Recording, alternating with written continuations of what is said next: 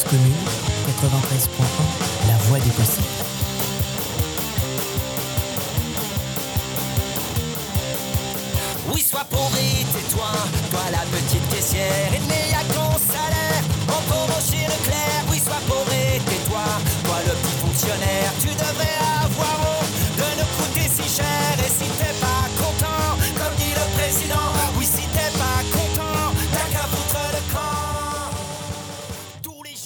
Eh bien, bonjour. Nous nous retrouvons dans notre émission Les Mondes rêvés de Georges. Nous sommes bien sur Cause Commune, la voie des possibles. Et aujourd'hui, nous accueillons Lucia Katz. Bonjour et merci pour l'accueil. Attends, tu sais même pas encore comment on va se comporter à ton égard. Donc, euh, mhm. Alors, en tout cas, moi, je suis très content d'inviter euh, Lucia. Euh, On va se présenter dans quelques instants. Et nous avons aujourd'hui aussi sur le plateau Candide, Olivia. Bonjour. Voilà, qui euh, représente la citoyenne, voilà, qui euh, essaiera de, poser des questions aux, intellectuels qui parfois sont abscons et qui, utilisent des, mots, des réflexions qui sont souvent incompréhensibles. Et comme Cause Commune est une radio effecti- effectivement de vulgarisation scientifique, eh bien, on a toujours sur notre plateau, euh, comme vous le savez, des gens qui viennent.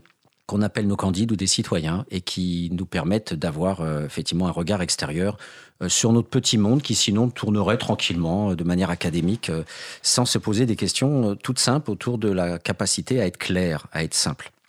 Alors aujourd'hui, donc Lucia Katz est invitée parce que notre émission porte sur la précarité, comme vous le savez, et notamment aujourd'hui, on va discuter de la création des premiers foyers d'urgence. Alors, je présente quand même brièvement le, le livre. Euh, Ça s'intitule L'avènement du sans-abri, les asiles de nuit 1871-1914. Paru chez Libertalia en quelle année? Hmm, Voilà, colle. 2016, 2015. 2015. Ah, Ça, c'est la modestie de l'auteur, voilà, qui passe pas son temps à relire son livre et tout ça. Donc ça, c'était une preuve, en fait, pour voir la modestie de, Lucia. Alors, comme d'habitude, effectivement, on ne peut pas ne pas parler des Gilets jaunes. Et comme vous le savez, euh, on en a parlé euh, très, très, très souvent. Euh, là, aujourd'hui, je voudrais réagir sur euh, deux points et je demanderai à nos intervenants aussi de réagir s'ils le veulent. Les, deux premiers points, c'est qu'en fait, euh, alors, le, premier, c'est sur le maintien de l'ordre. Euh, il s'avère, et là, je peux le dire de manière en crânant beaucoup. Il s'avère que je suis le premier chercheur français à avoir étudié le maintien de l'ordre en France.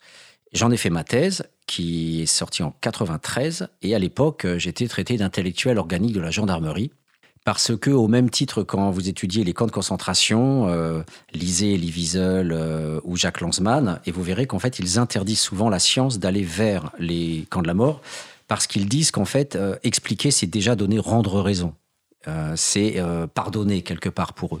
Et pour le maintien de l'ordre, j'étais pas loin d'avoir ce même type de rapport à l'objet, un objet finalement assez sale, un objet indigne des grands universitaires de gauche qui sont plutôt du côté de la philosophie et des belles lettres, comme on peut l'entendre à la grande librairie hier soir. Voilà, donc.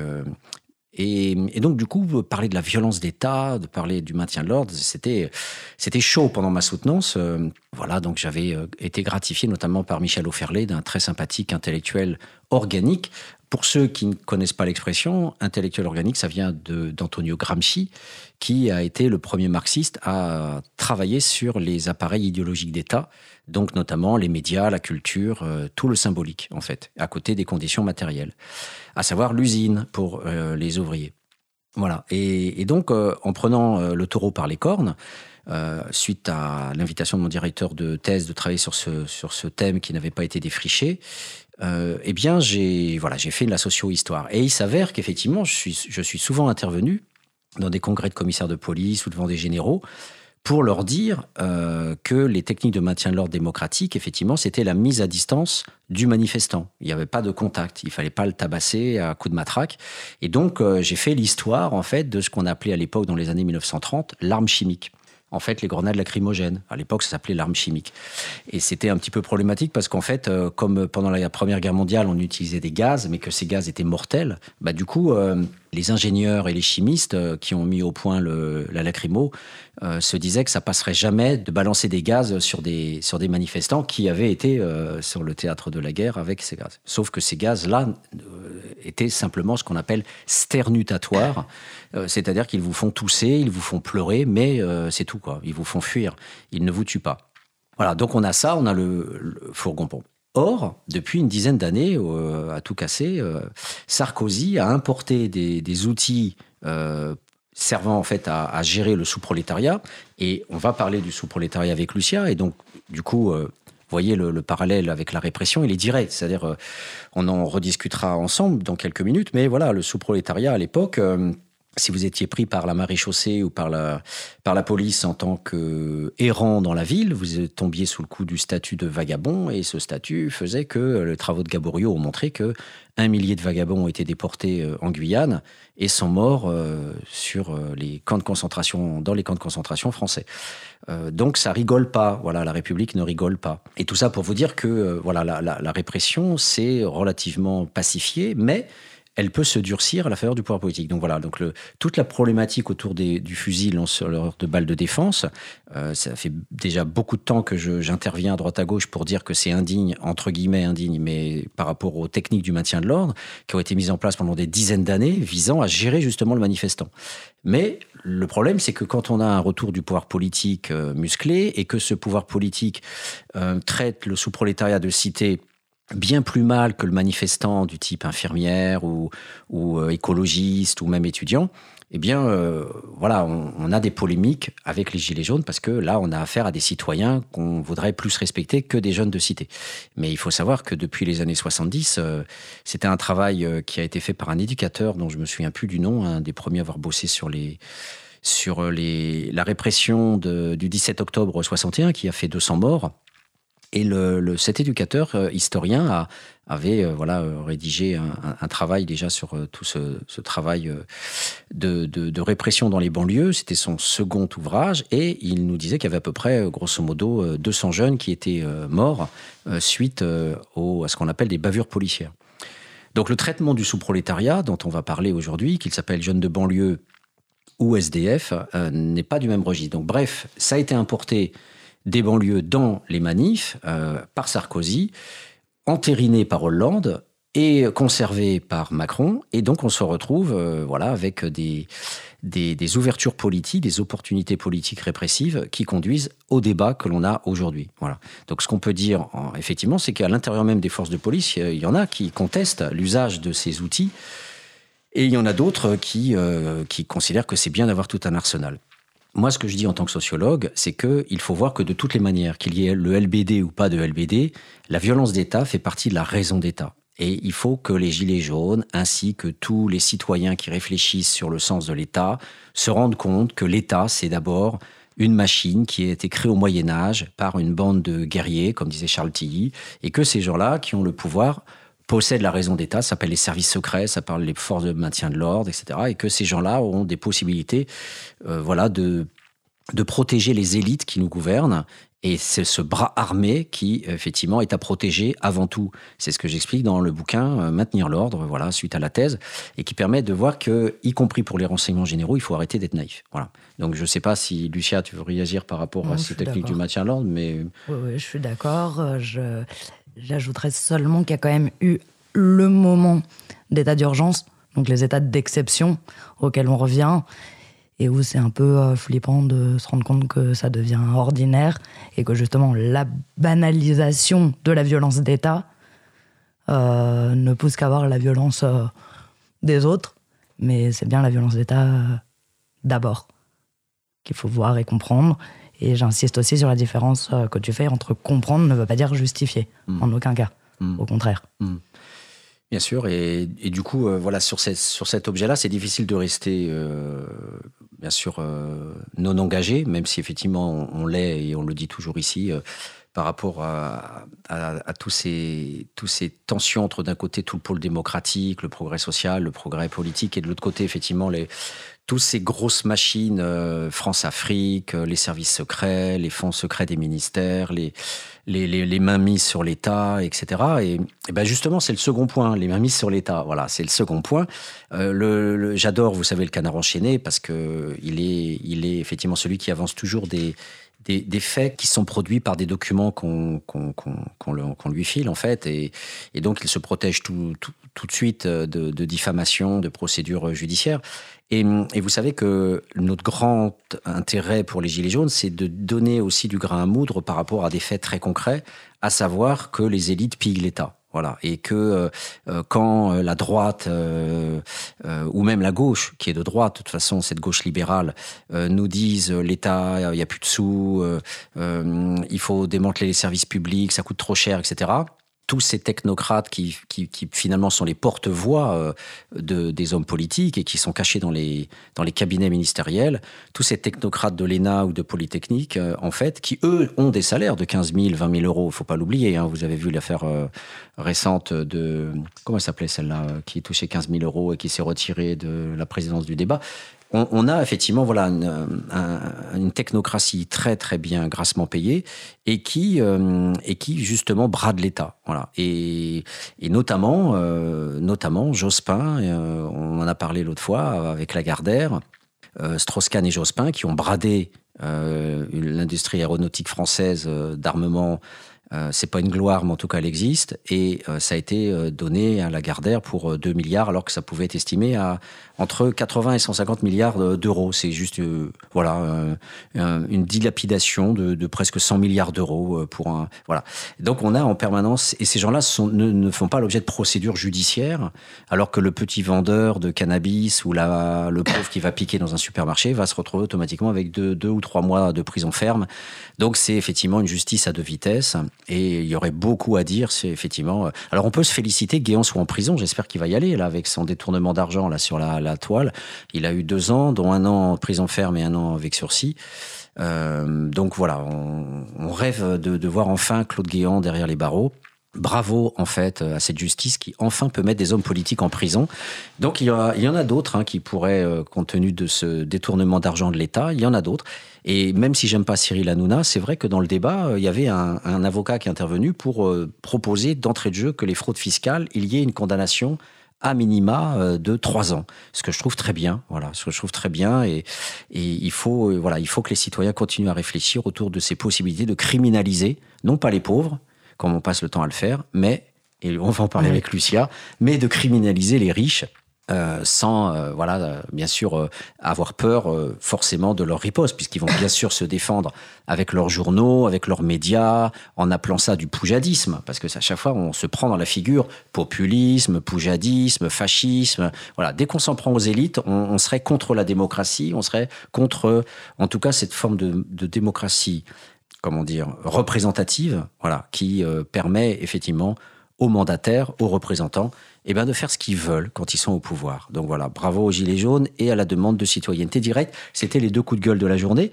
Je ne sais pas, là encore, si mes auditeurs veulent intervenir ou on, alors donc du coup vous voyez qu'on on n'arrête pas en fait finalement de parler du, du, thème de, de, Lucien finalement euh, et, et, voilà et c'est ça euh, donc euh, aujourd'hui Lucia historienne va va nous expliquer euh, comment, comment sont nés les, ces foyers d'urgence, ces asiles de nuit euh, pour, euh, pour les SDF. Alors ce qui est intéressant dans une approche généalogique ou génétique, c'est qu'en fait, dès qu'on commence à voir les premières choses de l'histoire, et c'est pour ça que la revue Jeunesse, par exemple, est très intéressante parce qu'on voit tout ce que la République a, a mis en place, eh bien, et là, ce qui est très intéressant d'entrée de jeu, et on va commencer par cette première ouverture, ce qui est très intéressant d'entrée de jeu dans, dans le, la recherche de Lucia, c'est qu'en fait, euh, l'initiative en revient à des philanthropes et plus particulièrement à des conservateurs, aristocrates et, et militaires, légitimistes, euh,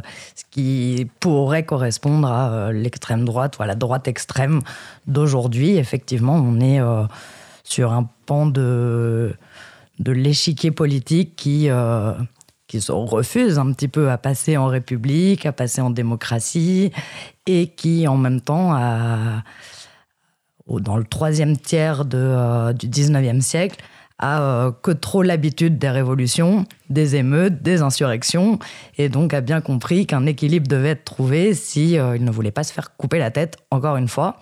Donc, il cherche une place qui puisse être légitime.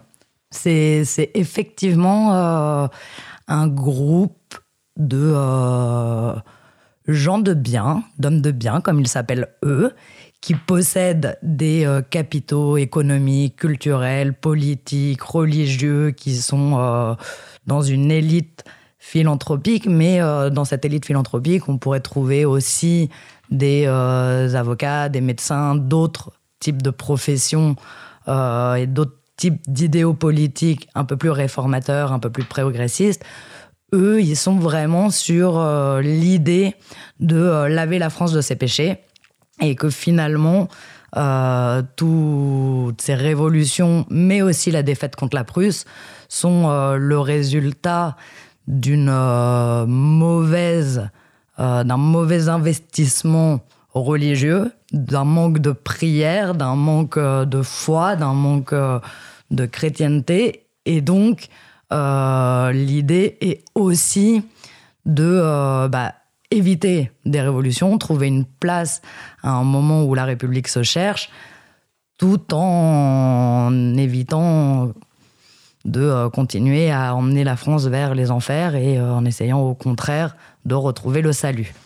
C'est ce que tu dis, euh, notamment page 86. On attend la page 86 en fait pour avoir cet argument là sur la reconquête des classes populaires par la religion. Oui, parce qu'ils le font d'une manière assez fine, c'est-à-dire qu'on est quand même juste après la Commune de Paris, 1870-1871, les communes en province, puisque le premier asile de nuit apparaît à Marseille en 1872, qu'il faut attendre qu'un abbé réussisse à se euh, faire rallier par justement ces philanthropes qui ont de l'argent à investir dans la cause sociale euh, pour l'ouverture du premier asile de nuit parisien en 1878. Et ces philanthropes vont ouvrir des œuvres pratiques d'hospitalité de nuit, mais créer aussi des œuvres de prière.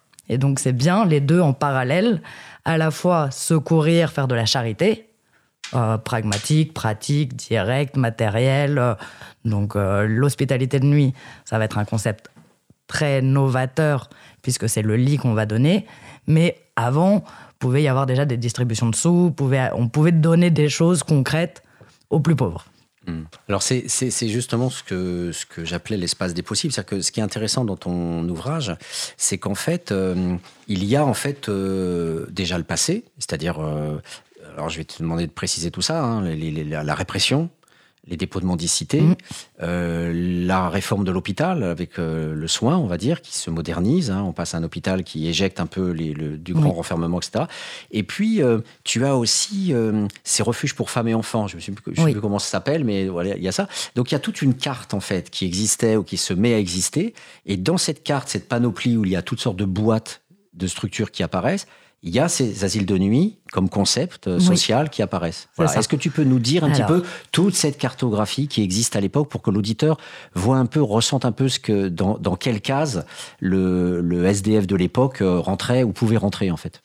D'accord. Alors déjà, il existe euh, depuis longtemps, depuis au moins le XIVe siècle en France, une distinction entre des bons pauvres et des mauvais pauvres. Cette distinction, elle se base sur la capacité à travailler.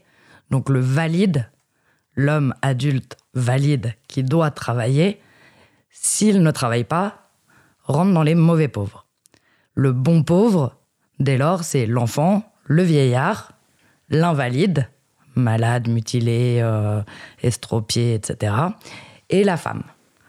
Parce que celle-ci, euh, de par euh, le fait d'avoir des couches, des convalescences, etc., jouait d'un statut un peu particulier, donc la veuve et l'orphelin, grosso modo, avec le vieillard eux, c'est des bons pauvres qui ont toujours eu des euh, formes euh, d'assistance, qui ont toujours euh, été plus ou moins acceptées dans les sociétés et les communautés, qu'elles soient provinciales, villageoises, rurales, urbaines. On peut avoir des, euh, soit des pensions, soit euh, aller dans des dispensaires, dans des maisons de convalescence, dans des hospices, dans euh, les, les, paroisses s'occupent aussi de leurs pauvres. Après, à cette question de la validité va s'ajouter la question de l'interconnaissance. Ça n'est pas la même chose d'aider un pauvre qu'on connaît, dont on connaît l'histoire, où on l'a vu travailler, puis on l'a vu avoir un accident sur un chantier, donc on sait que bah non, euh, il travaillait tant qu'il pouvait et que ah bah oui, effectivement, maintenant il est malade, il peut pas. Donc lui, l'aider, il y a une espèce de euh, confiance parce qu'on connaît l'histoire, on le connaît lui, on connaît sa famille, on connaît ses voisins. Euh, voilà. Celui qui, en revanche, va changer d'endroit puisqu'il ne trouve plus de travail et donc qu'on ne connaît pas et on ne connaît pas son histoire, est suspect et soupçonné de vouloir abuser de quelque chose. Or, il y a plusieurs moments euh, dans l'histoire de France où euh, les gens sont obligés de bouger, euh, soit à cause de crise climatique, soit à cause de crise économique, soit à cause de crise politique. Et les années 1870-1880 en France cumulent toutes ces crises-là. Crise politique, puisque la République a du mal à s'installer, qu'il faut réécrire la Constitution plusieurs fois, que plusieurs fois on se demande si on va pas revenir à la monarchie, crise euh, climatique puisque c'est les hivers les plus rigoureux, et crise économique puisqu'il y a une grande dépression qui va toucher toute l'Europe, et le terme du chômeur apparaît à ce moment-là. Le déracinement aussi se théorise un petit peu plus à ce moment-là. Euh, avec l'idée donc que, bah, euh, puisqu'il y a crise climatique et crise économique, énormément de journaliers, énormément de paysans ne peuvent plus travailler de la terre et la terre ne leur suffit plus. On est dans la deuxième crise industrielle, la deuxième phase de l'industrialisation aussi. Donc l'espoir d'aller chercher quand même du travail industriel en ville. Mais on est déjà dans la deuxième crise de l'industrialisation. Donc en fait, eh ben non, il n'y a plus de travail en ville non plus. Mais il y a un petit peu plus d'œuvres de bienfaisance. Et tout ça va nouer ce soupçon et cette... Euh, voilà, ce, comment prouver qu'on est bien digne de l'intérêt, alors qu'existent des dispensaires, des euh, maisons de convalescence, des hospices, des euh, endroits de euh, distribution de soupe, des cantines populaires, enfin, tout ça, ça apparaît. Mais voilà, comment faire Avant qu'on fasse une courte pause, quand même, une dernière petite question quand même, à l'époque, tu peux nous parler un petit peu du, statut vagabond, répression, prison quoi. Alors, le vagabond, justement, parce que mouvant, inconnu, anonyme et homme valide, qui peut marcher sur les routes pendant des heures, voire des jours, et le, le, sujet, et même l'objet, du délit de vagabondage et de mendicité, qui est un délit euh, fermement réprimé depuis euh, un petit moment. Déjà euh, au XVIIIe siècle, les dépôts de mendicité étaient installés un peu partout pour les enfermer avec tout le grand renfermement. ce délit rentre dans le Code civil napoléonien et traverse tout le XIXe siècle et tout le XXe siècle. Ça n'est pas parce que l'assistance aux sans-abri apparaît que le délit de vagabondage est supprimé. Le délit de vagabondage, toute personne n'ayant pas les sous nécessaires pour pouvoir se nourrir et euh, se trouver un logement, et ne pouvant pas justifier d'où vient l'argent qu'il a dans les poches, peut du coup être enfermé pour 3 euh, à 6 mois dans un dépôt de mendicité qui sont des prisons spécialement conçues pour les vagabonds et les mendiants. Charmant programme, on va faire une courte pause pour respirer un petit peu. On va écouter Ébullition de la compagnie Joli Môme.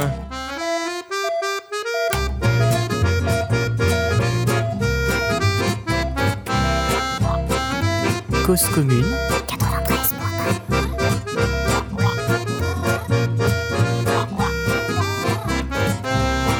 Quand on balance des grenouilles vivantes dans de l'eau bouillante, elles se débattent, elles se débrouillent pour se sauver d'une mort violente. Mais tentons donc une expérience, allons-y petit à petit, histoire de les mettre en confiance. 1, 2, 3, 4, c'est parti. L'eau était fraîche, elle était Elle se sentait bien dedans. Pas une goutte de carbone. Un grenelle de l'environnement. Elles en oubliaient, c'est mignonne. Le décor un peu oppressant. C'est sûr, au début, ça étonne. Le métal gris, c'est déprimant. On leur a laissé une échelle pour y grimper socialement. Les humains sont vraiment cruels. Et les batraciens trop confiants pour améliorer l'esthétique Quelques cailloux multicolores, un palmier, en matière plastique. un peu de faune. Un peu de flore.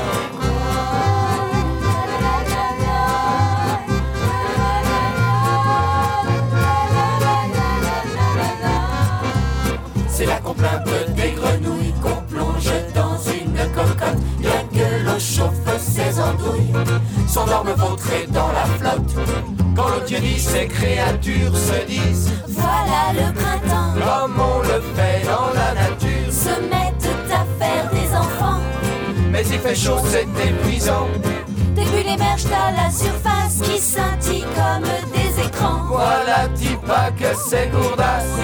Hypnotisés par la fumée, asphyxiés par les colorants, Ne peuvent déjà plus bouger. Victimes d'un réchauffement. Et quand enfin l'eau bout, comme réalise, mais un peu tard. Que la force les abandonne. Elles agonisent sans gloire.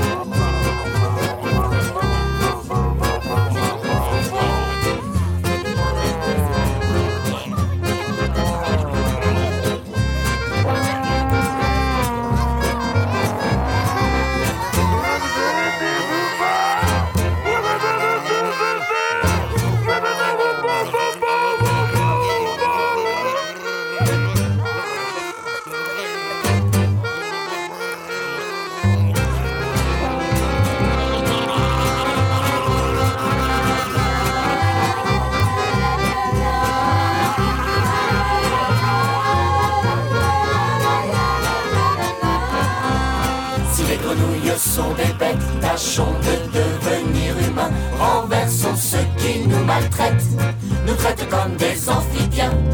Et si on nous disait demain, toutes les écoles sont privées, adieu la gratuité des soins. Pour ta retraite, c'est terminé. Alors d'un seul coup échaudé, on partirait immédiatement. La population révoltée renverserait le gouvernement. Mais ça, ça n'arrivera pas. Ils y vont petit à petit, Réforme par-ci. Réforme par là, Ils nous veulent dociles, affaiblis. On a le droit de se balader entre république et nation. Et le lendemain, on retourne bosser. Au bout du compte, on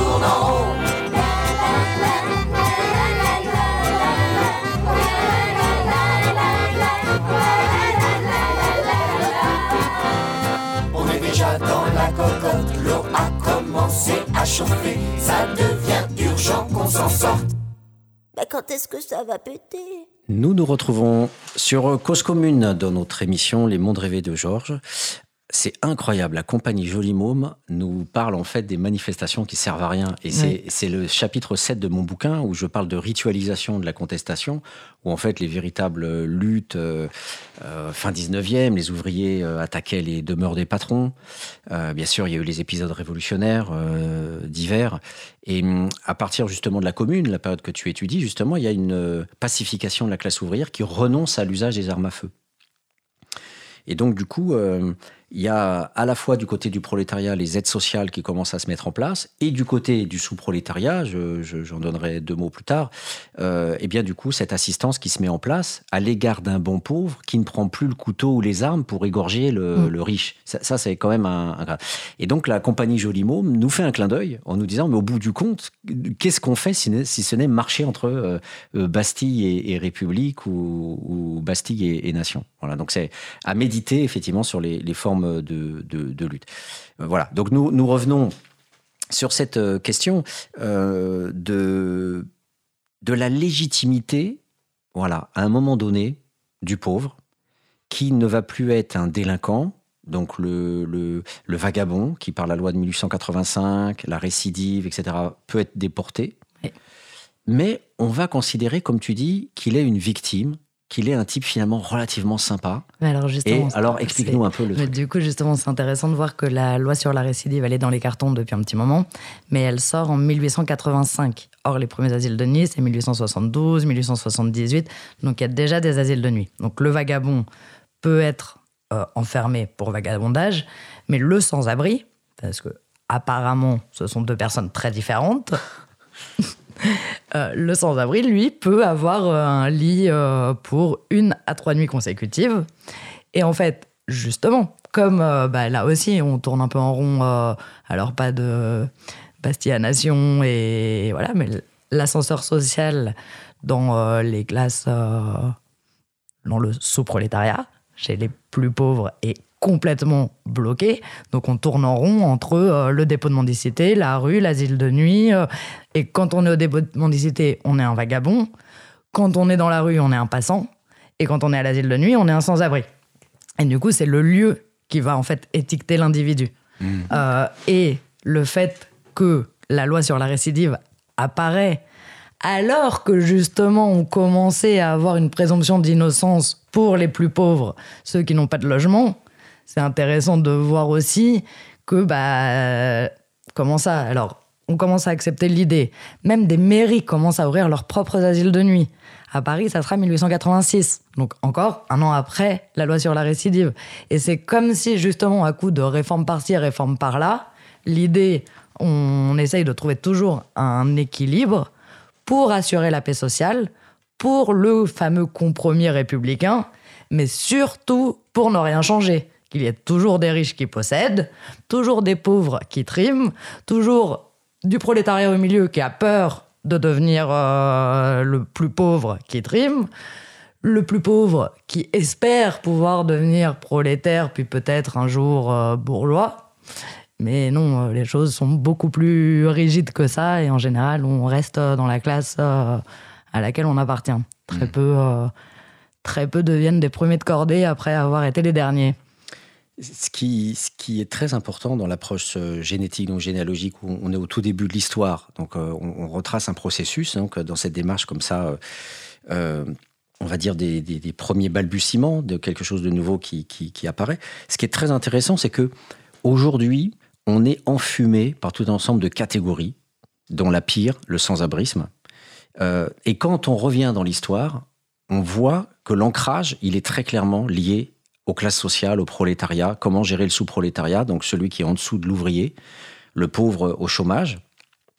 Et là, on retrouve les mots, euh, les mots de base des dominants qui réfléchissent. Et qui, ça finit en projet de loi, ça finit, etc., en rapport, mais et donc on retrouve le sens des stratégies des dominants, qui se perdent après 100 ans plus tard. Et on a euh, des prisonniers, des jeunes de banlieue, des, toxicomanes, des sans-abri, et on a tout un ensemble de catégories qui, s'empilent les unes les autres, avec les exclus, et puis... euh, et puis les, les, femmes, et puis les ce qu'on appelle les familles monoparentales, et puis après les migrants, etc. Et donc, l'avantage et l'hyper euh, importance de ton ouvrage, c'est justement qu'on retrouve, un peu comme le Big Bang, on retrouve justement euh, euh, le- les origines. Et toi, tu dis en fonction du lieu où, où on est, c'est-à-dire la case que l'État va inventer pour mettre la personne. Donc, l'hôpital, si la personne tombe malade, euh, puisque l'hôpital redevient un lieu, de, enfin devient un lieu de, de soins.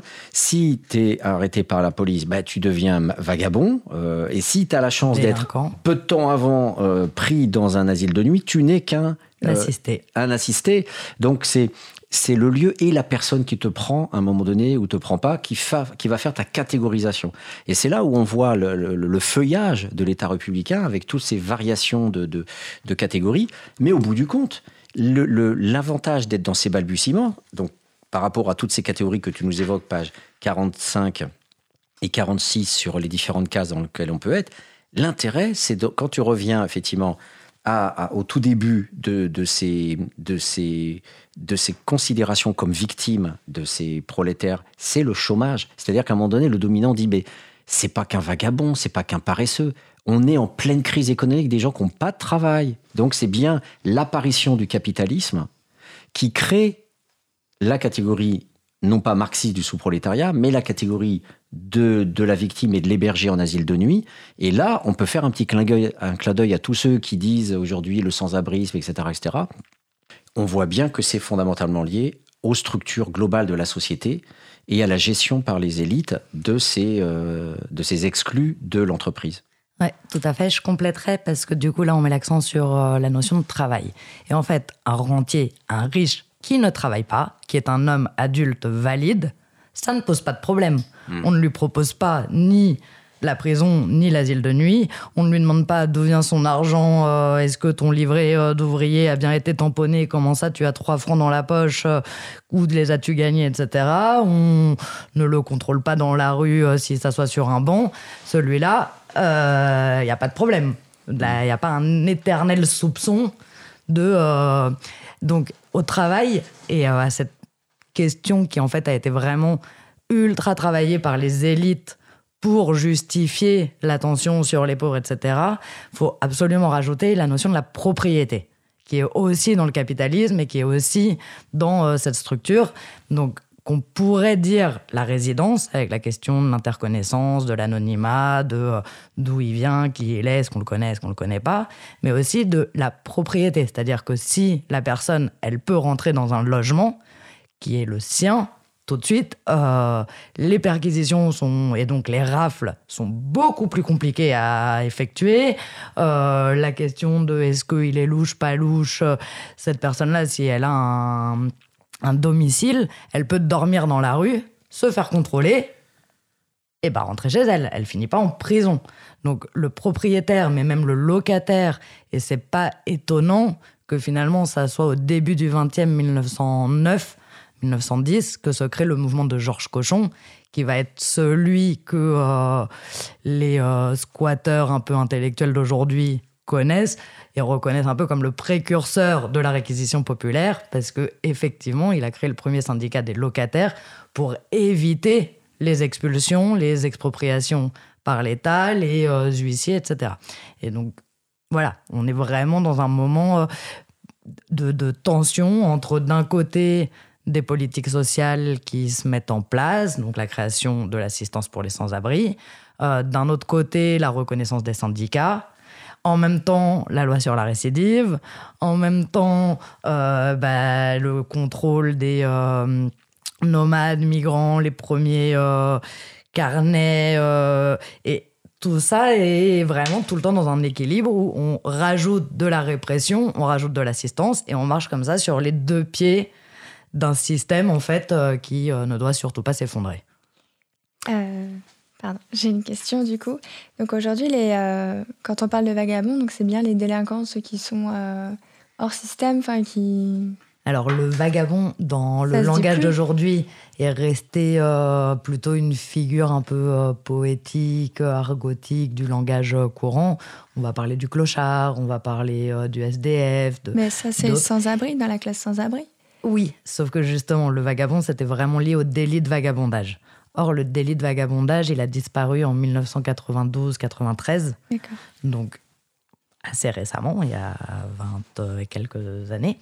Mais il a été remplacé, c'est pas parce qu'il a été supprimé euh, en tant que délit euh, qu'il il a complètement disparu, mm. parce qu'en termes de représentation, ça reste. Et donc, il a été remplacé par des euh, arrêtés anti-mendicité, par exemple. Et c'est les préfets, dans certains endroits, qui peuvent décider que, euh, bah non, en fait, euh, ici, la mendicité est interdite, le vagabondage est interdit. Et donc, c'est des arrêtés préfectoraux, c'est des circulaires, c'est d'autres formes de règlement qui permettent non plus de les emprisonner juste pour ce motif-là. Le mmh. motif, ça va être plutôt trouble à l'ordre public. D'accord. Par exemple, donc euh, l'ébriété, le fait qu'ils soient alcoolisés, qu'ils commencent à parler fort, des choses comme ça. Là, on peut euh, dire, bon, allez, une petite soirée en garde à vue. Hein. Euh, et ça sert à quoi, en fait Parce qu'après, ils les relâchent et puis... Bah, ça sert à montrer qu'il y a quand même des normes et qu'il y a des codes sociaux et que sont attendus D'accord. une certaine obéissance aux structures. Ouais. Et du coup, j'avais aussi une question. Le chômage, le, pardon, le chômeur qui qui, euh, qui fait exprès en fait de prendre quelques mois de chômage pour profiter de la vie, euh, euh, pour voyager, tout ça. Lui, on le met dans, dans quelle case en fait? Alors, à l'époque, les allocations chômage n'existent pas à la fin du 19e siècle. Aujourd'hui, Il y en a beaucoup qui profitent. Bah oui, mais du coup, c'est là où il faut voir est-ce qu'on se place d'un point de vue juridique et euh, légalement, bah, Pôle emploi, si euh, on ne se pointe pas au rendez-vous, c'est assez précis. euh, comment ils fonctionnent après, ils ont de moins en moins les moyens de vraiment faire la chasse qu'ils sont censés faire Ouais. à tous les fraudeurs. C'était plus strict avant. Mais alors, je ne sais pas si c'était plus strict avant.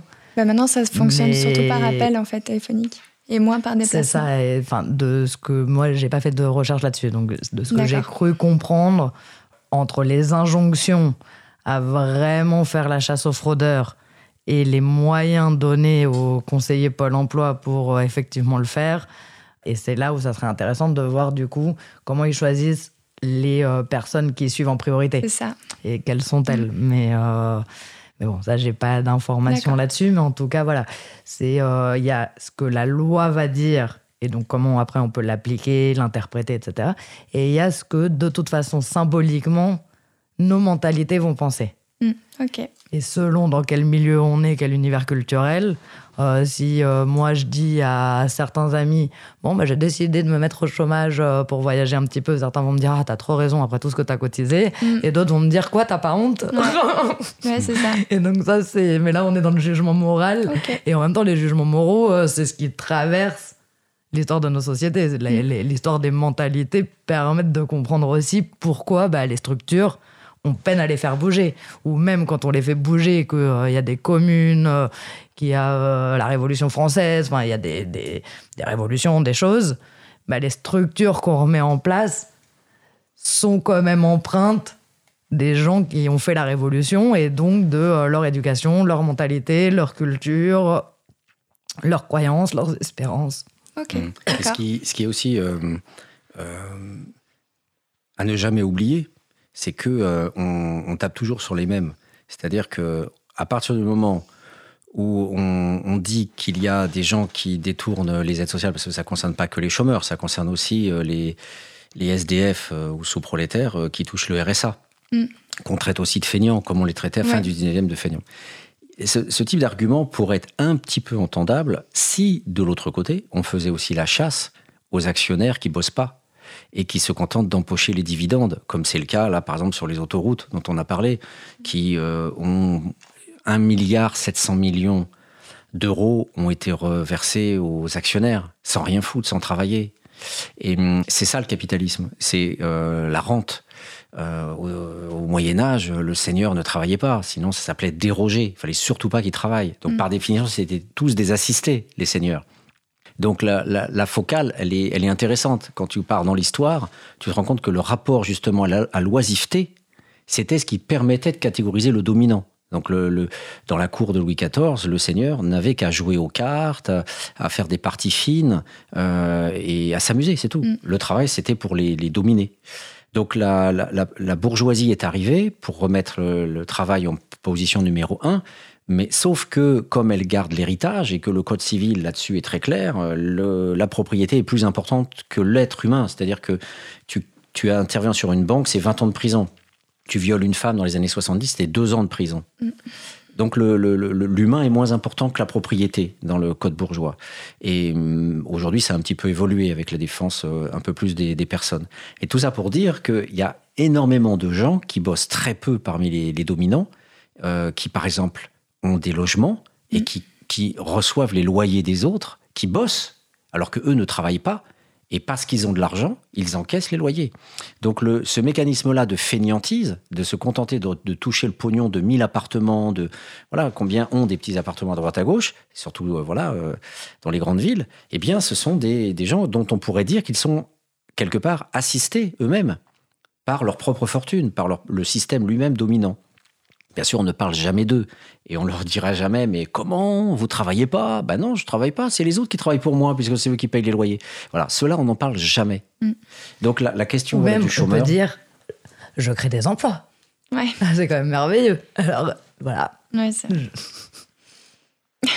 Non, non, et, et, c'est très important là ce que tu rappelles sur euh, le, le- la, la valeur de la propriété par rapport à euh, le- la personne, la chair. Mm. parce que on pourrait pas comprendre les malentendus qu'il y a dans euh, la société civile, les politiques, etc. Là, sur les gilets jaunes, qui eux cassent des vitrines. Mm. La police euh, mutile. Ouais. La police, c'est des yeux, c'est des bras, c'est enfin, on parle de corps, de chair, de sang, et c'est mis sur un niveau où, enfin, c'est un d'un malentendu. euh, je le dis comme ça parce que je pense qu'il n'y a pas de mots pour dire l'horreur de ce, ce truc qui, moi, me semble complètement absurde. Enfin, c'est euh, c'est dingue, quoi. C'est fou de se dire que euh, le fait d'avoir cassé une vitrine prend plus d'importance que euh, la vie, le sang, la chair de euh, ces gens qui euh, revendiquent.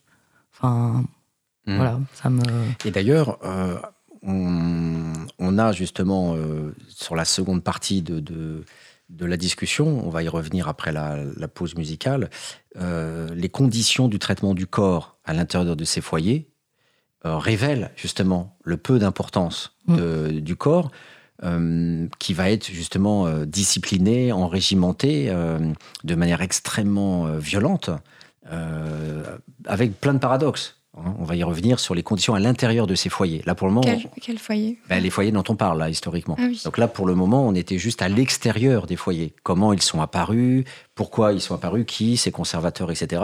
Et, et à côté, voilà, de cette carte où il y a aussi de la prison, notamment le fameux, la fameuse prison de, de Nanterre, hein, qui deviendra le Chapsa de Nanterre aujourd'hui, où il y a une maison de retraite, un foyer d'SDF. Voilà, il y a tout un ensemble de, de, de structures. L'hôpital, bien sûr, de, Nanterre. Voilà, c'est un complexe immense, et absolument immense, le Chapsa de Nanterre. Il faut voir ce truc-là. C'est une ville dans la ville. Et, et- donc, voilà, Lucia nous, nous montre euh, tout, toute cette, tout cet appareillage qui vient en partie de l'histoire et de l'autre qui est créé par la, République.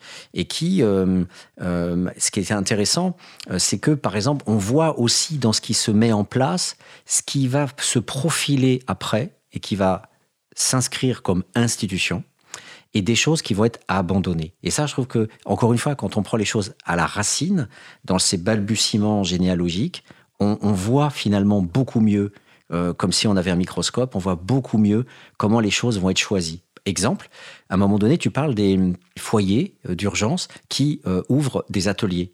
Mais en fait, ça va être abandonné, puisque l'immense majorité des, des- des centres d'hébergement d'urgence aujourd'hui n'ont pas d'atelier de travail. Ah Et il y a eu quelques expériences, fin 19e, sur est-ce que on va faire aussi, euh, comme les dépôts de mendicité ou les workhouses, est-ce qu'on va faire quand même un truc où on les fait dormir et on les fait travailler? Voilà. Et non, non, et ça va pas être abandonné euh, immédiatement. hein. C'est abandonné dans les années. euh, Enfin, moi, j'avais retrouvé dans euh, les archives d'un centre d'hébergement et de réinsertion socio-professionnelle d'aujourd'hui, qui a les archives, parce qu'il est à la même adresse qu'à la fin du 19e siècle, des pétitions en 1968. La date euh, n'est pas si surprenante. Justement, disant, mais attendez, vous nous faites travailler, et pourtant, nous ne sommes pas soumis au Code du travail. Les salaires ne correspondent pas à la grille tarifaire, rien ne correspond. Donc, si c'est comme ça, on ne veut plus travailler.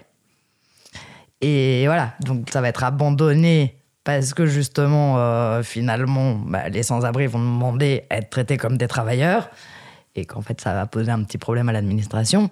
Mais régulièrement, les associations, euh, mais aussi l'État se redemande ou euh, les municipalités se redemandent s'il ne faudrait pas refaire travailler les sans-abri. Et ce qu'on a pu voir avec, du coup, l'assistance par le travail des sans-abri, on la retrouve aujourd'hui dans les prisons. Mmh. C'est les prisonniers qu'on fait travailler et où euh, je serais curieuse de savoir si le code de- du travail est appliqué. Tout à fait. Donc, euh, on revient tout de suite sur ce débat après une courte pause musicale. Nous allons donc écouter Ce soir nous irons au bal de HK et les Saltimbanques.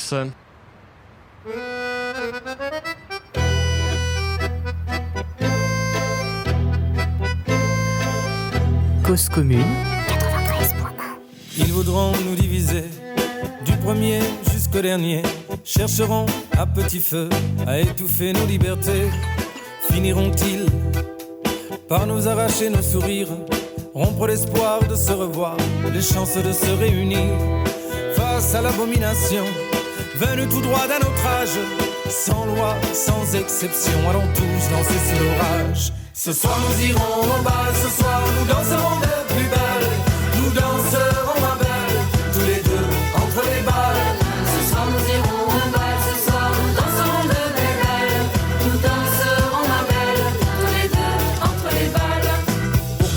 sommes-nous fous Avons-nous tort de croire encore que nous sommes frères sur cette terre, âmes sœurs de cœur et de corps? Nous, nous tout ce que l'on veut, tout ce que l'on désire, aimer la vie tant qu'on le peut, et puis qu'on nous laisse sortir. Telle est notre résistance, face à la peur ne pas céder. Notre joie, notre délivrance, renversons la table, allons danser. Ce soir nous irons au bal, ce soir nous danserons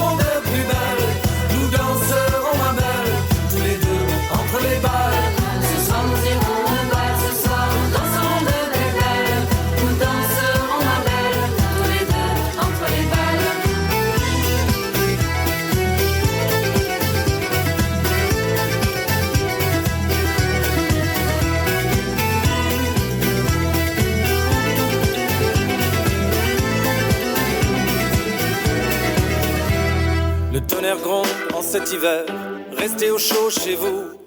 Bonnes gens, laissez-nous faire, nous nous occupons de tout. Devrions-nous les écouter, attendre que vienne l'été? Au grand soleil, mon général, un jour de fête nationale. Oui, dehors il pleut, mais cette pluie est délicieuse. Dehors, la vie est belle, que diable est-elle dangereuse? Ce soir nous irons au bal, ce soir nous danserons de plus belle. Nous danserons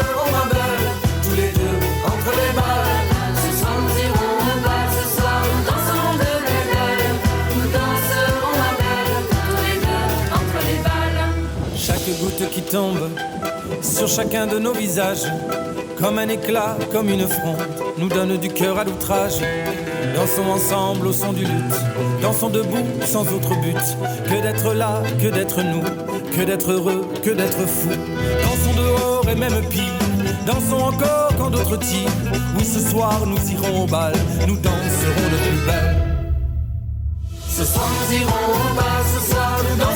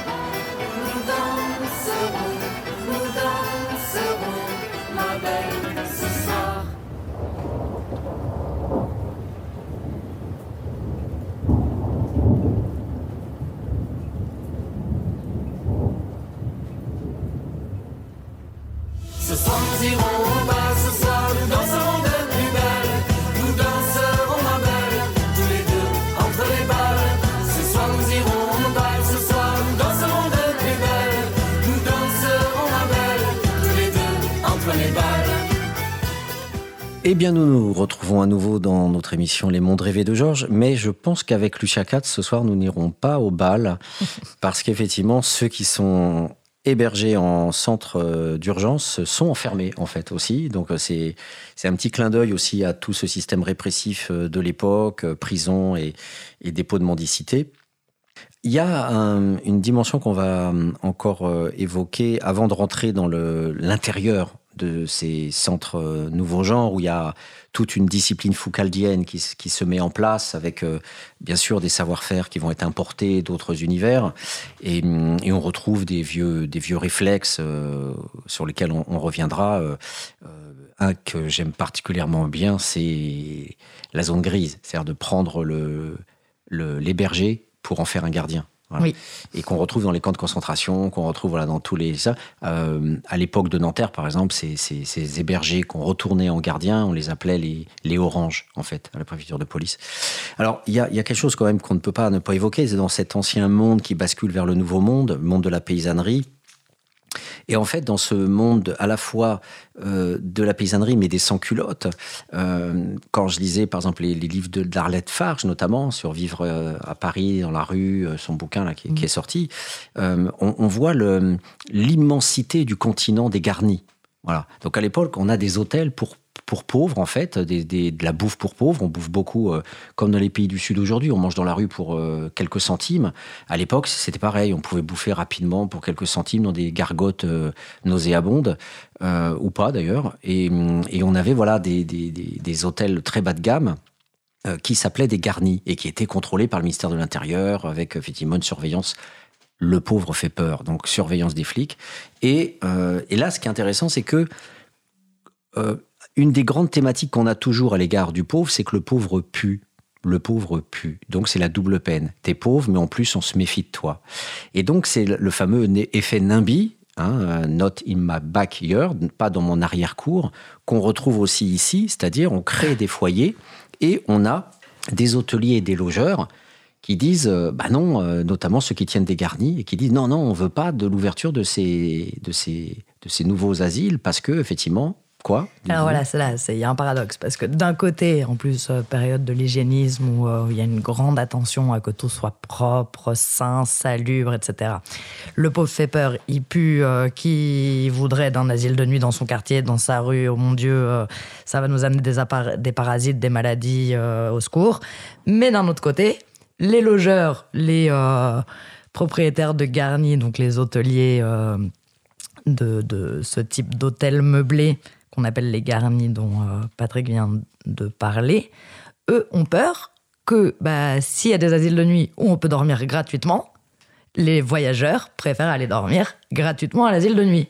Et donc ils font une pétition pour euh, interdire l'ouverture d'asiles de nuit, parce que justement, euh, ça serait un marché quand même de voyageurs à perdre et que leur économie serait mise en danger. Mais les asiles de nuit, est-ce qu'on peut dire que c'est comme des auberges de jeunesse? Pas du tout. Non, c'est vraiment euh, les premiers centres d'hébergement d'urgence. D'accord. Alors, c'est de l'auberge de jeunesse, on va garder l'idée qu'il y a quelques espaces communs et qu'on dort en dortoir. Hmm. Après, tout le reste, euh, l'asile de nuit, il y a des horaires d'entrée et de sortie. Il y a euh, des surveillants, des gérants. Euh, c'est pas le, juste la personne à l'accueil euh, pour ouvrir la porte ou non, non c'est vraiment des surveillants. Les gérants sont d'anciens militaires et donc là, ça me permet aussi de glisser sur un petit peu euh, bah, les influences des asiles de nuit. Ils vont reprendre à la base, donc évidemment de la tradition chrétienne, pas mal de choses, mais après de manière institutionnelle les deux modèles vont être d'un côté l'armée et de l'autre côté les œuvres de crèche. Et donc, on est bien dans un imaginaire très, très euh, situé. Le sans-abri, le euh, pauvre errant, eh ben, est soit un enfant, soit euh, à discipliner. En tout cas, dans les deux cas, on est bien du côté de cet adulte valide. Bah, il faut l'éduquer, le rééduquer, le, mais pas dans le beau terme du mm. sens. Là où tu as raison, euh, Olivia, c'est que le, le garni ressemble à l'auberge de jeunesse d'une certaine façon, puisque la plupart du temps, ce sont des hôtels bas de gamme où tu te retrouves dans des pièces avec plusieurs lits, plusieurs grabats, comme on disait à l'époque. Euh, Donc, euh, effectivement, là, c'était faire à l'économie, comme on a dans les bidonvilles des années 60 et 70, des marchands de sommeil euh, qui, qui, te, qui font dormir plusieurs personnes dans des pièces euh, sordides. Et, et même, euh, comme ça se voit beaucoup dans la plupart des pays du monde, tu, tu loues ta place pour quelques heures seulement. Mm. Donc ça, effectivement, ta comparaison était très intéressante parce que tu peux avoir au-dessus de l'asile de nuit le garni avec voilà le, côté on, héberge à, l'économie, donc on met plein de gens entassés, etc. Et ça, ça se retrouve partout dans le monde, mm. ce modèle-là. Sauf que l'auberge de jeunesse, on est du côté du tourisme donc, euh, du coup, euh, on va dire parce qu'on voyage, on va supporter quelques jours être comme ça. Mais là, c'est des gens qui, toute leur vie, vont être dans des situations comme ça. Donc, c'est intéressant de voir que ce qu'on peut accepter quelques jours, effectivement, dans l'inconfort d'une tente dans le désert, par mm. exemple, on ne le supporterait pas au quotidien. Mm. C'est-à-dire, euh, Porte de la Chapelle, les migrants qui sont dans les tentes, par exemple. Voilà. Mais en camping, on va dans des tentes. Donc, c'est pas le, c'est pas le, le format lui-même qui va être monstrueux. C'est encore une fois, comme disait Lucia, c'est les codes et les normes qui sont associés à ça. Quelques jours, ça fait exotique. Toute une vie, c'est l'enfer. Mm. Alors, du, coup, euh, euh, On va rentrer un, petit peu plus euh, dans, la gestion de ces, de ces, de ces centres, euh, voilà, qui, qui s'ouvrent quand même avec des, des, hésitations, des contestations, comme on vient de le voir, avec des logeurs qui disent bon, on va gagner moins d'argent si jamais du coup les autres vont, vont aller vers l'asile gratuit. Mais en même temps, c'est un paradoxe que moi j'appellerais aussi ça le je m'en foutisme ou la perversion des dominants. Tu vas me dire ton point de vue, c'est-à-dire qu'à la fois on va être dans une politique de prise en considération de l'autre comme victime ou pauvre euh, qu'on peut aider à la marge, etc. Même si à côté, euh, ça va vite la prison.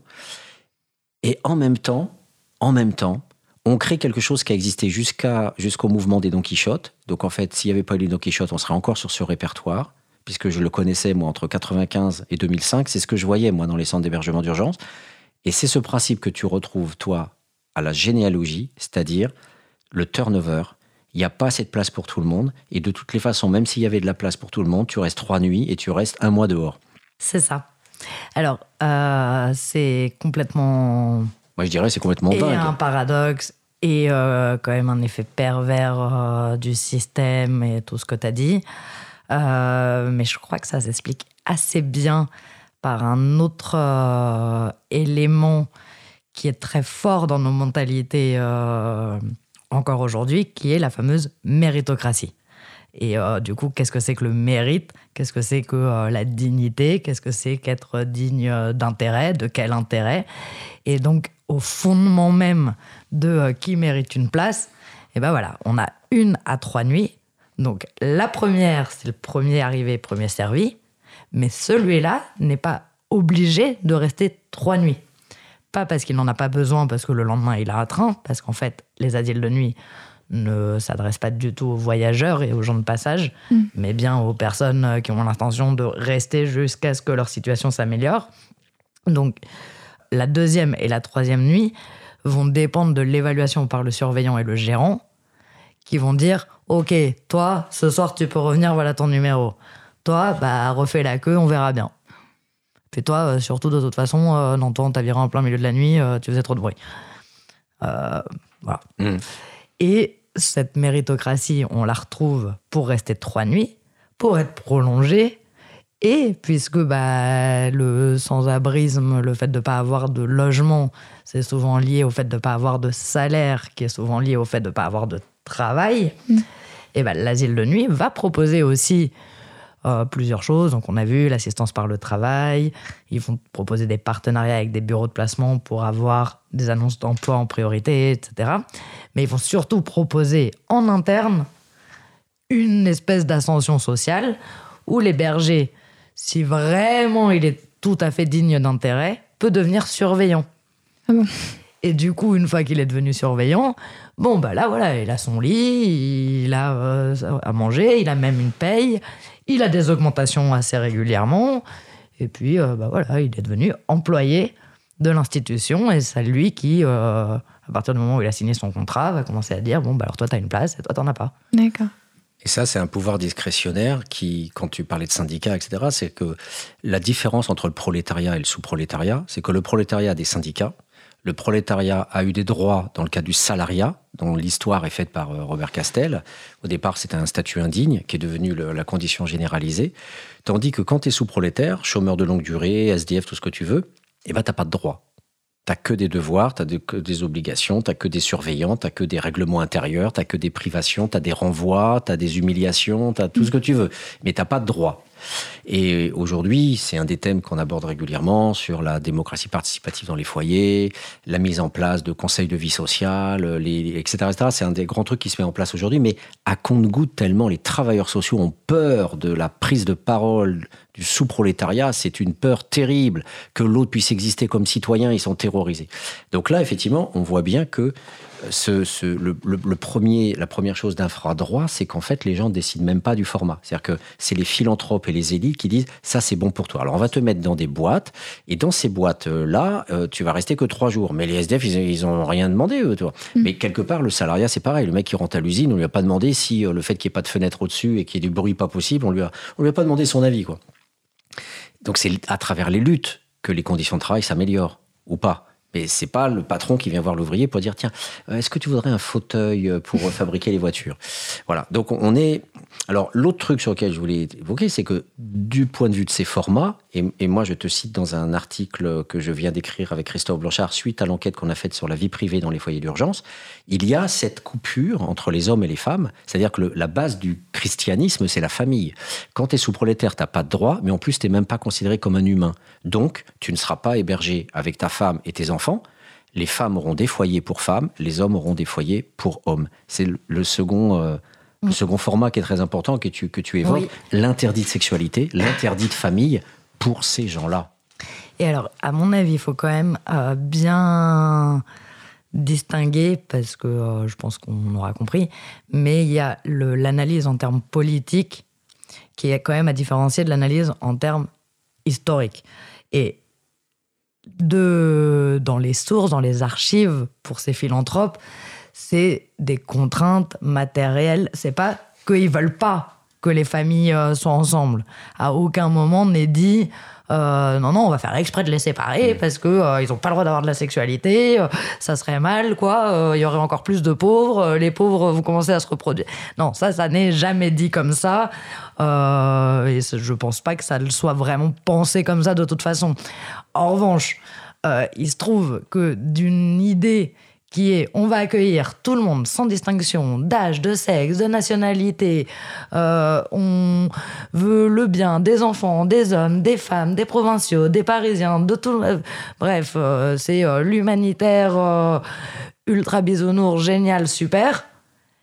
Et bah, dans les faits, en fait, d'accueillir tout le monde comme ça, Ouh là là, c'est ingérable, c'est le bordel, ça crée plein de problèmes, des troubles à l'ordre public, euh, des troubles de gestion, comment on fait les draps, comment on fait euh, la nourriture, comment on fait les dortoirs euh, pour des enfants, faut des berceaux. Ouh là là, là là. Donc non, non, non, non, non, on va arrêter ça, ça va pas du tout, c'est beaucoup trop compliqué, c'est n'importe quoi. De toute façon, bah effectivement, on va pas leur demander leur avis, c'est déjà bien, ils sont pas morts ni de froid ni de faim. Donc, eh ben, ils peuvent bien être euh, les hommes dans un dortoir dans cette maison euh, dans le 17e. Et puis, à quoi il avait une femme? Bah non, elle ira dans le 13e. Euh, tant pis. Désolé. Hmm. Au moins, vous n'êtes pas mort de froid. De toute façon, c'est une à trois nuits. Donc, à dans trois jours. Alors là, il y a une, discussion qui est très importante entre historiens et, sociologues, qu'on, hélas, tu vas devoir répondre en quelques secondes parce qu'on va faire notre troisième pause musicale. Euh, c'est euh, le fait que l'historien parle à, partir des archives. Et, même à partir des archives, euh, Foucault, par exemple, s'en éloigne quand même avec l'histoire de la sexualité. On voit bien que l'hygiénisme bourgeois, c'est quand même tout ce discours et cette production de la séparation des corps dans les internats, notamment autour des adolescents qui sont là, faut éviter la sexualité, etc. Donc c'est quand même dit. L'intérêt, c'est qu'est-ce qu'on peut dire à partir de, des matériaux qu'on peut avoir, par rapport à l'ensemble des matériaux qu'on peut avoir, pour, pour dire que finalement, effectivement, et, et, la conclusion que je dis avec Christophe, c'est celle que justement tu ne retrouves pas dans les archives. C'est qu'on dit que finalement, on peut enterrer avec le collectif Les Morts de la rue les SDF parce qu'ils ne parlent pas, ils sont morts. on va faire un beau discours pour eux, pour leur dire bravo, t'étais un chic type, mais t'es mort et je parle à ta place, pendant que pendant qu'il est en vie, on le maltraite dans les foyers et on lui interdit d'avoir une sexualité. Mais ça, il n'y a aucun débat public sur cette question-là. Aucun débat public.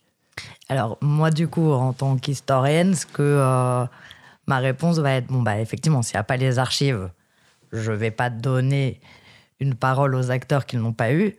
En revanche, je vais remuer euh, toutes les caves, tous les cartons possibles pour trouver le plus d'archives et le plus du coup de témoignages jusqu'à trouver notamment dans le cadre euh, de ce livre-là et de cette recherche-là, Charles Goujard, qui est dans le livre, et Jenny Pichard, qui elle est dans la thèse. Euh, Charles Goujard écrit ses impressions. C'est euh, le modèle type du pensionnaire devenu surveillant. Jenny Pichard, pas du tout. Et elle, en revanche, elle passe par l'assistance par le travail. Et les deux vont quand même donner des impressions. Donc Jenny Pichard, c'est une correspondance avec la directrice. Et Charles Goujard, c'est euh, mes impressions, livre d'or sur euh, comment ça se passe vraiment. Et les deux vont dire Ah, mais en fait, euh, on nous a reproché d'aimer, on nous a reproché de continuer à, vivre. je ne savais pas qu'à partir du moment où j'étais un assisté, où euh, j'étais, euh, mais même en tant que surveillant, dans un asile de nuit, euh, faisant partie du sous-prolétariat, je n'avais plus le droit d'aimer. Je n'avais plus le droit de, euh, de parler, de rêver. Et après, les archives ne disent pas tout et on peut pas.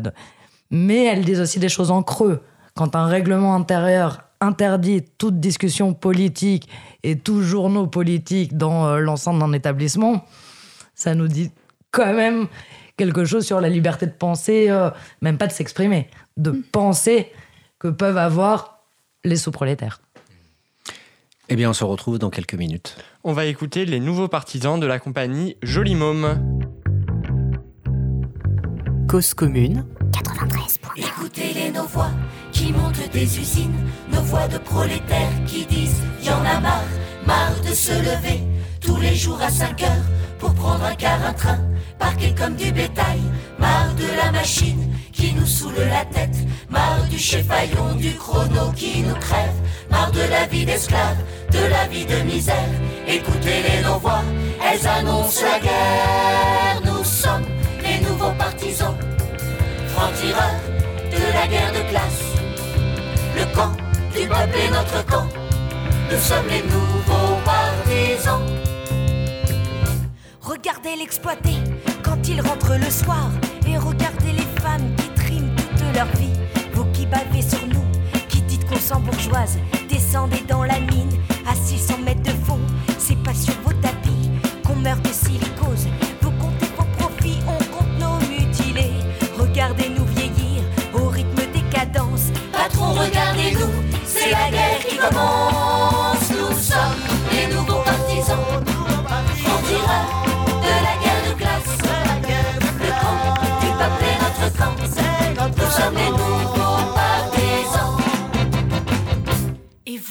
Chiourmes de la classe ouvrière, vous sucrez sur notre dos, ça ne vous gêne pas.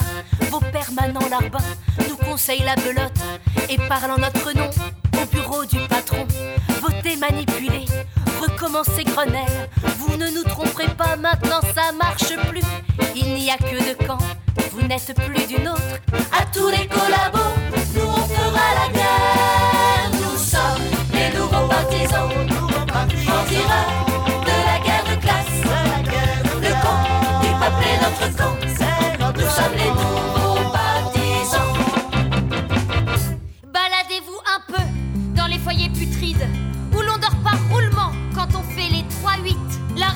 qui gronde au foyer noir d'Ivry annonce la vengeance des morts d'Aubervilliers. C'est la révolte aussi au cœur des bidonvilles où la misère s'entasse avec la maladie. Mais tous les travailleurs immigrés sont nos frères. Tous unis avec eux, on vous déclare la guerre.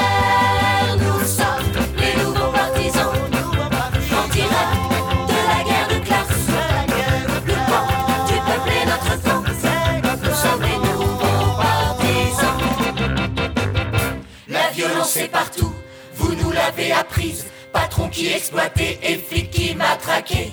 Mais à votre oppression, nous crions résistance. Vous expulsez Kader, Mohamed se dresse, car on n'expulse pas la révolte du peuple, peuple qui se prépare à reprendre les armes que des traîtres lui ont volé en 45. Oui, bourgeois contre vous, le peuple veut la guerre. Nous sommes les nouveaux partisans, francs-tireurs de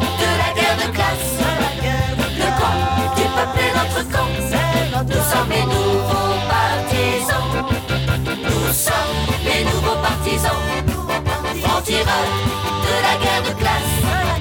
Le camp du peuple est notre camp. Nous sommes les nouveaux partisans.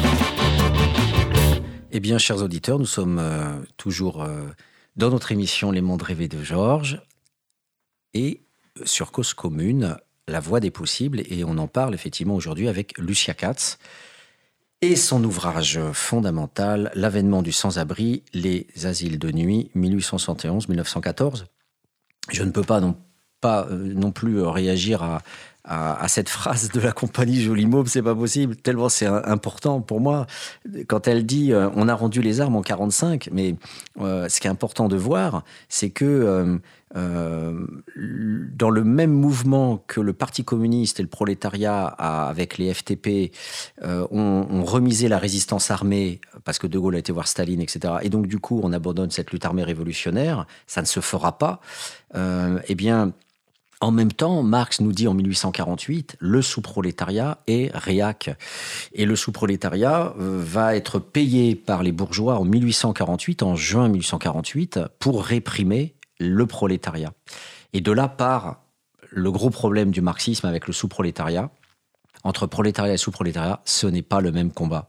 Le sous-prolétariat est aliéné, il n'a pas de conscience politique, le prolétariat a une conscience de classe, il sait quel est son ennemi, et nous retrouvons euh, depuis, et je le vois avec euh, les discussions que je peux avoir avec euh, le mouvement libertaire, ils n'interviennent jamais sur les foyers d'urgence et les conditions des gens dans les foyers d'urgence.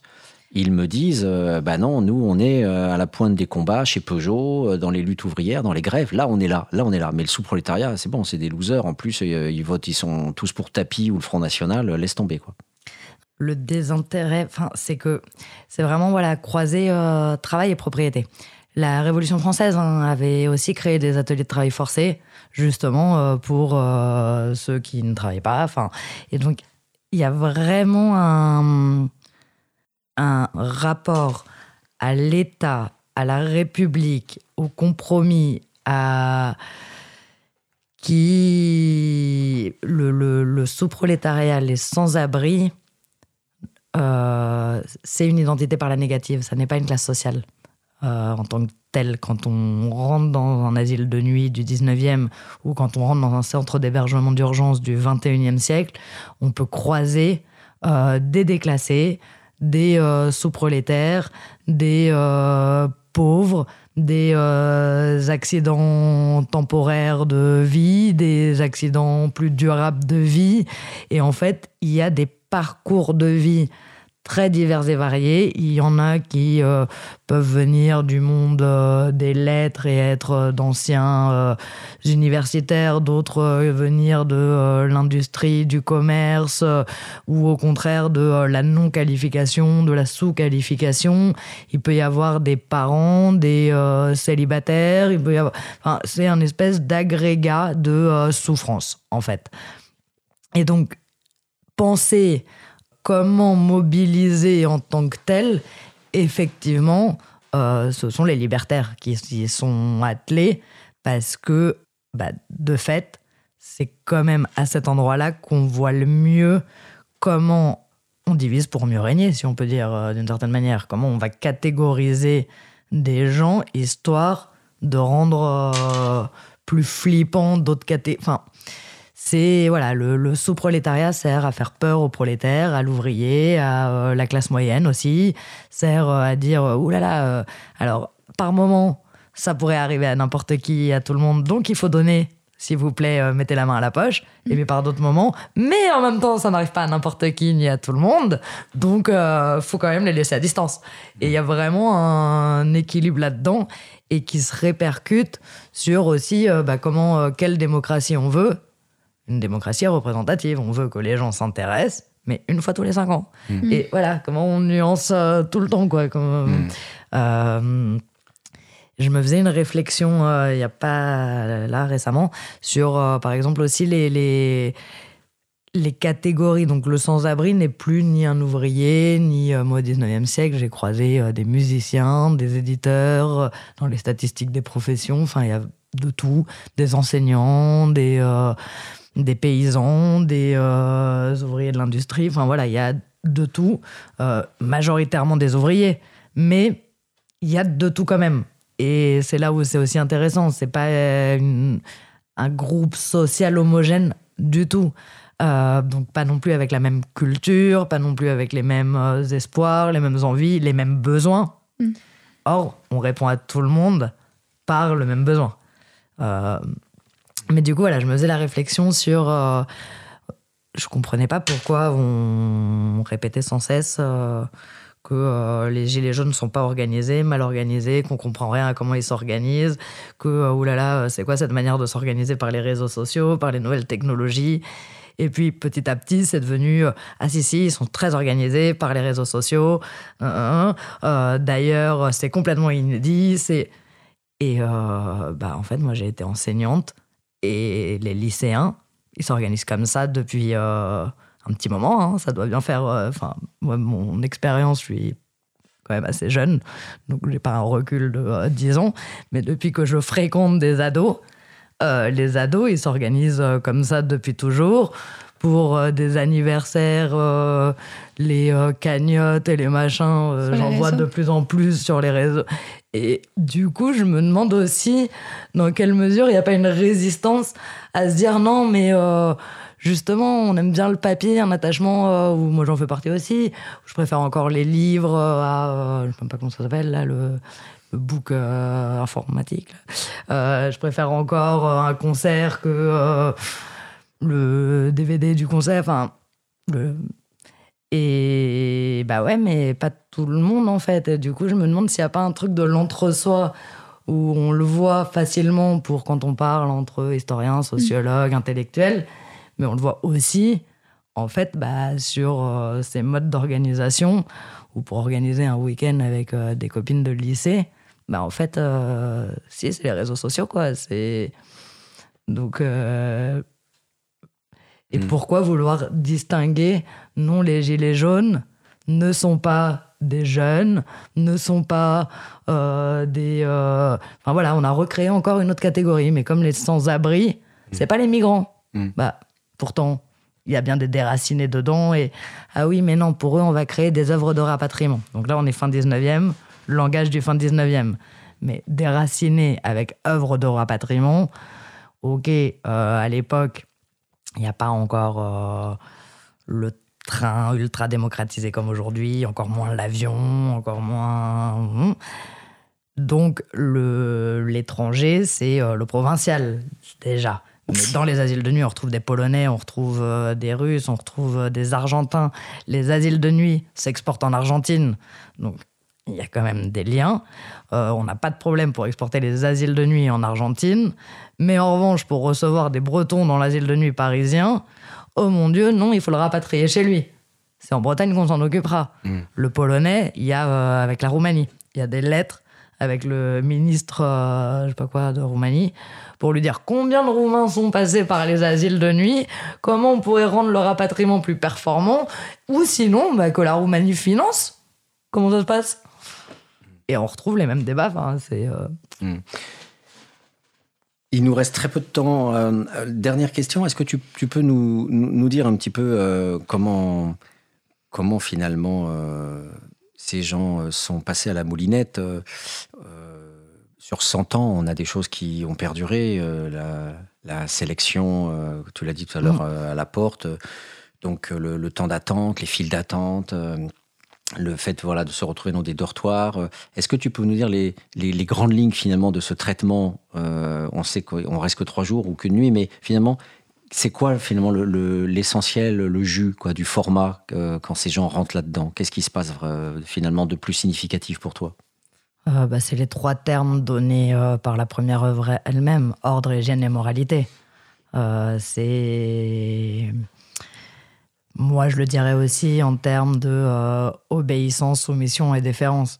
Euh, c'est voilà accepter. Euh, Aujourd'hui, on sait que quelqu'un qui a passé pas mal de temps à la rue, le laver, c'est risqué assez vite de le rendre malade et de lui créer un choc. Bon, bah, que font les asiles de nuit une fois qu'ils ont attribué la place à la personne? Ils le lavent à l'eau froide avec un savon phénique qui est donc euh, brûlant, qui brûle, parce que comme ça, on tue bien toutes les bactéries. Mais voilà. euh, alors, les progrès de la science à l'époque, on savait pas tout, donc on peut pas juger. hein. Mais pourtant, en fait, le savon phénique, si, on le savait. D'accord. Donc, euh, Bon, on est très loin des mondes rêvés de Georges, mais Au second degré, c'est ça en fait l'émission. Voilà, c'est toutes ces conditions souterraines. Donc euh, Lucia, hélas, le temps a passé trop vite, euh, mais encore un grand merci à toi. Puis bien sûr, tu nous retrouves quand tu veux sur le plateau pour continuer à discuter de toutes ces dimensions historiques. Merci Olivia pour euh, tes questionnements. Et puis merci à Quentin à la régie et toutes ces belles musiques qui nous a qui nous ont fait tant rêver avec la compagnie Jolie Môme. À très bientôt. Merci.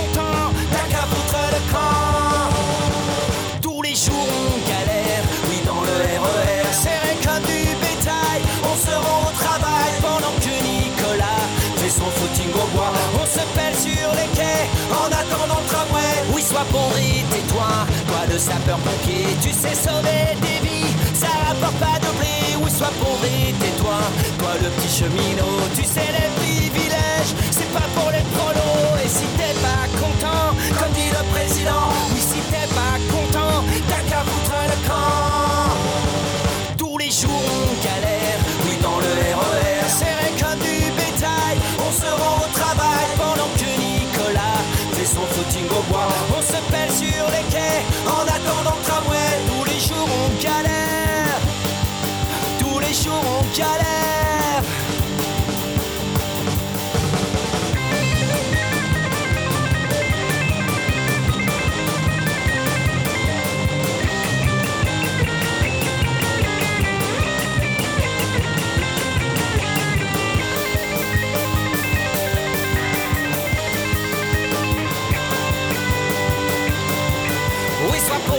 Tais-toi, toi la petite infirmière, on te les paiera jamais, tes heures supplémentaires, oui sois pauvre et tais-toi, toi la petite Kaira, fume ta marijuana, et surtout bouge là, et si t'es pas content, comme dit le président, oui si t'es pas content, t'as qu'à foutre le camp.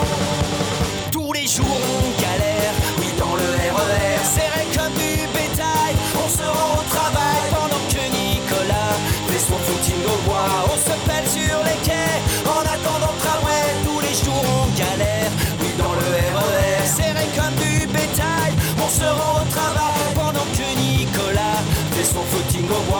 se pèle sur les quais, en attendant le tramway, tous les jours on galère, tous les jours on galère, tous les jours on galère, tous les jours on galère, tous les jours on galère, oui sois pauvre et tais-toi, oui sois pauvre et tais-toi, oui sois pauvre et tais-toi, oui sois pauvre et tais-toi. Cause commune. Toutes nos émissions en libre écoute. Cause-commune.fm.